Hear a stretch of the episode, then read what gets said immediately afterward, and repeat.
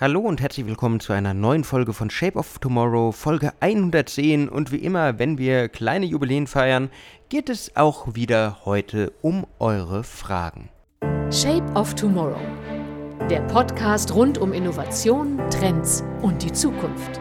Mit Innovation Profiler Alexander Pinker.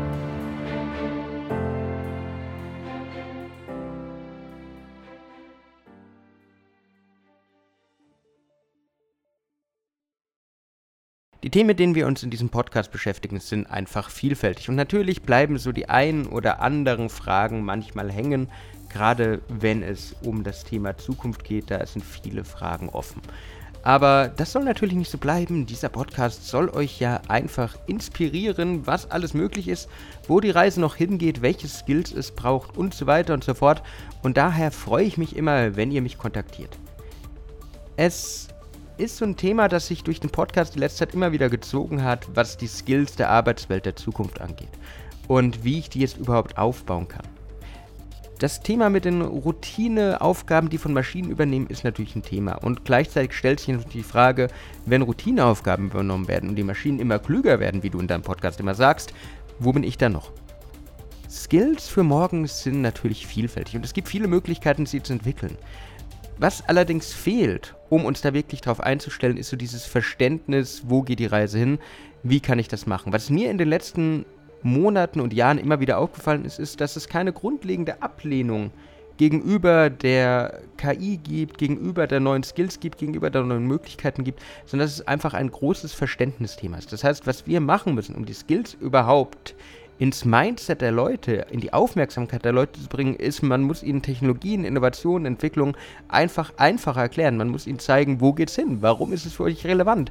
Wie nützt es dir etwas für deinen Arbeitsalltag? Das ist diese User Experience Design oder dieses Learning Experience Design, Veränderungen nahe an den Arbeitsalltag zu bringen, weil dann sind die Leute auch begeistert von Veränderungen und nehmen die mit und entwickeln automatisch auch diese neuen Skills. Was natürlich noch viel fehlt, was aber auch immer mehr kommt, sind Plattformen, sind Möglichkeiten, sind auch Möglichkeiten, die Spaß machen, die wirklich am Menschen entlang arbeiten und diesen inspirieren können. Der Markt da ist gerade sehr im Wandel und ich glaube, da kommt viel. Aber was ihr als Unternehmerinnen und Unternehmer, als Betroffene, als Mitarbeitende mitnehmen müsst, ist, probiert so nah an euren Arbeitsalltag wie möglich zu bringen, weil dann kommt es auch direkt an, dann hat man aber auch Spaß dran. Anderes Thema ging ganz stark in diese NFT, Web3, Kryptowinter-Richtung, über die wir auch schon gesprochen haben. Was bedeutet der Kryptowinter für die Blockchain, für die ganzen Leute, die jetzt gerade rein investiert haben, die vielleicht auch ihr Geld in Ethereum, in IOTA, in Bitcoin und wo auch immer reingesteckt haben. Was denke ich, wo es hingeht? Ganz ehrlich, wenn ich es wüsste, wäre ich wahrscheinlich reich, weil ähm, dann könnte ich genau entsprechend reagieren. Aber es gibt natürlich wie immer Spuren des Wandels, wo die Reise im Kryptowinter hingeht. Was ich tatsächlich denke, ist, dass dieses ganze Thema Blockchain, aber auch Tokenisierung nicht weggehen wird. Wir erleben gerade Schwankungen. Aber ganz ehrlich, unsere Welt ist selbst gerade ein bisschen im Schwanken. Die Idee hinter der Dezentralisierung, hinter den Kryptowährungen ist jedoch eine sehr gute. Dass man für die digitale Welt, für das Metaverse und Co. einfach neue Möglichkeiten erschafft, wo man auch diese Ökonomie reinbringen kann. Wir können nicht einfach in Euro zahlen, wenn wir auch mit USA, mit Asien und so weiter und so fort äh, Handel treiben. Das heißt, das Ganze wird durch die Kryptowährung einfach einfacher. Und auch NFTs werden ihre Rolle darin finden. Ich habe in der Folge schon gesprochen, dass sowas wie die Kleidung, die ich im realen Leben habe, dass ich die ins Metaverse übertragen kann, auch über NFTs geht. Da kommen natürlich viele Business-Szenarien noch auf uns zu, aber was wir gerade erleben mit dem Kryptowinter, mit dieser Blase, das ist normal. Wir erleben immer, das hat Gartner schon immer so schön gesagt, irgendwann bei jeder Technologie das Tal der Tränen. Wir haben zuerst diese unglaubliche Hürde, diesen unglaubliches Hoch, wo alle Leute begeistert sind. Das haben wir bei NFTs gesehen. Man hat eigentlich alles gekauft. Man hat Affen gekauft, man hat Kryptopunks gekauft, man hat Einzelnullen gekauft, man hat Yachten gekauft. Das ist eigentlich wahnsinnig. Aber nach diesem Tal der Tränen, in das wir gerade abstürzen, kommt meistens dann diese Erfahrung, dieses, wo kann die Reise hingehen, was ist wirklich ein Potenzial, was noch passieren kann. Und ich glaube, da werden wir jetzt ein bisschen warten müssen, müssen durchhalten.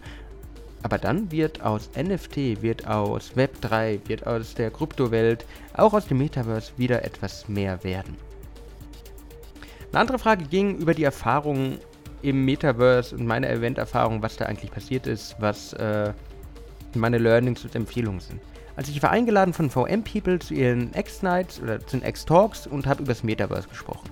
Das Ganze mit einer Oculus auf dem Kopf, mit Controller in der Hand und der Übertragung tatsächlich meiner Präsentation über meinen Laptop.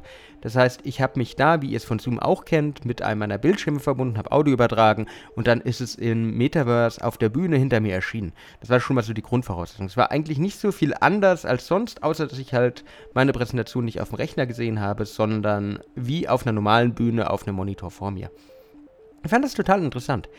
Es war natürlich in einigen Momenten befremdlich, wenn man normalerweise als Speaker die äh, Mimik und Gestik der Leute liest und dann keine Mimik und Gestik hat, da kann man wenig mitspielen. Aber das Publikum hat, und ich weiß nicht, ob das absichtlich war oder unterbewusst, hat trotz allem reagiert, indem sie Emojis hochgeschickt haben, Herzen, O-Sounds und sonst irgendwas, damit man weiß, die sind dabei, die hören dir zu, die finden das und das gut und so konnte ich als äh, Redner dann wieder ganz gut interagieren ich fand das total interessant, auch im Gespräch mit den Entwicklern von da, was alles möglich war. Während ich da war, haben sie zum Beispiel einen kleinen flimmernden Monitor im Hintergrund, wo die Disco-Party im Anschluss äh, angekündigt wurde, korrigiert. Die hatten einfach Entwicklertools, ähnlich wie so ein Schraubenschlüssel, kann man es fast sagen, wo sie alles in der Welt nachjustieren konnten. Und das hat mir ziemlich gut gezeigt, dass da auch viel Potenzial drinsteckt.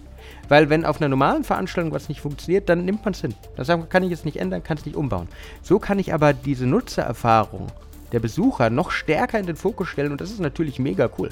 Weil wenn ich alles um mich herum bauen kann, wenn ich alle Möglichkeiten der digitalen Welt habe, dann ist es ein Riesenthema, das ich auch nicht vernachlässigen kann, nicht vernachlässigen sollte, sondern auch wirklich aktiv angehen soll. Und das ist super spannend. Und ich glaube, wenn ihr selber mit eurem Event ins Metaverse reingehen wollt, dann probiert es einfach mal. Geht mal in Altspace oder in Decentraland oder wie sie alle heißen auf dem Event. Schaut euch an, was geht, was geht nicht und was fehlt euch. Und genau das, was euch fehlt, ist eigentlich dieser Magic Point, dieser Wow-Effekt für euer eigenes Event. Man muss einfach nur offen in die Welt gehen und mal schauen, was kann ich jetzt tun und wie kann ich es tun. Die letzte Frage, die ich jetzt heute nochmal anschauen möchte, ging um das Thema Smart Cities. Kluge Städte. Was kommt da auf uns zu? Wie kann man da beginnen? Und funktioniert das in Deutschland überhaupt? Ist das überhaupt eine Möglichkeit? Und ich weiß, wo die Frage herkommt. Und natürlich ist es, wenn man sich so unsere aktuelle Smart Government anguckt, E-Government anguckt, unsere aktuelle digitalisierte, in Anführungszeichen, Verwaltung, da möchte man schnell zweifeln.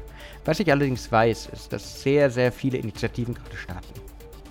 Dass unsere Verwaltung, unser E-Government mehr und mehr an Fahrt aufnehmen dass es Zukunftswerkstätten gibt, an denen ich auch teilweise mitarbeite, die sich genau mit den Themen beschäftigen.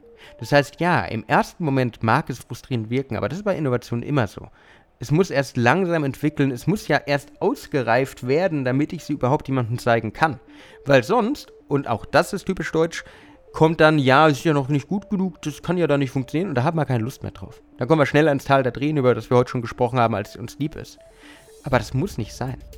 Und ich glaube, dass wenn die Initiativen soweit sind, und ich denke, das wird noch ein, zwei Jahre dauern im Zweifel, dass dann aber ganz schnell Fahrt ins Thema Smart Cities kommen wird und dass wir als Bevölkerung, als Gesellschaft das auch sehr schnell adaptieren werden, wenn wir den Vorteil, wenn wir den Mehrwert sehen. Ich hatte die Folge aus alt mach neu, das Remixing und genau das spielt hier auch eine Rolle. Ich muss halt einfach diesen Transfer von alten Prozessen in neue schaffen, aber dann werden sie auch angenommen. Das heißt, so groß die Skepsis vielleicht gerade ist, ob wir wirklich die Smarten City später haben werden, umso größer ist meine Erwartung, auch mein Traum vom Utopia tatsächlich, dass es vielleicht noch finster klingt, aber dass es sehr schnell Fahrt aufnehmen wird und wir alle begeistert sein werden, was da kommt. In diesem Sinne möchte ich mich wieder für 110 Folgen Shape of Tomorrow bedanken. Auch für die Fragen, fürs Dabeisein, fürs aktiv Nachfragen und für die eigene Lebenswelt adaptieren, weil genau das ist meine Idee. Ich möchte euch für die Zukunft inspirieren und ich hoffe, das habe ich auch mit dieser Folge wieder geschafft, beziehungsweise habe einige Fragen beantwortet, die euch gekommen sind. Wenn euch die Folge gefallen hat, wenn euch der Podcast gefällt, dann würde ich mich freuen, wenn ihr mir folgt, wenn ihr mir ein Like da lasst, wenn ihr auf Spotify bewertet. Sonst hören wir uns in gewohnter Form nächste Woche wieder. Bis dann und ciao. Shape of Tomorrow. Der Podcast rund um Innovation, Trends und die Zukunft. Mit Innovation Profiler Alexander Pinker.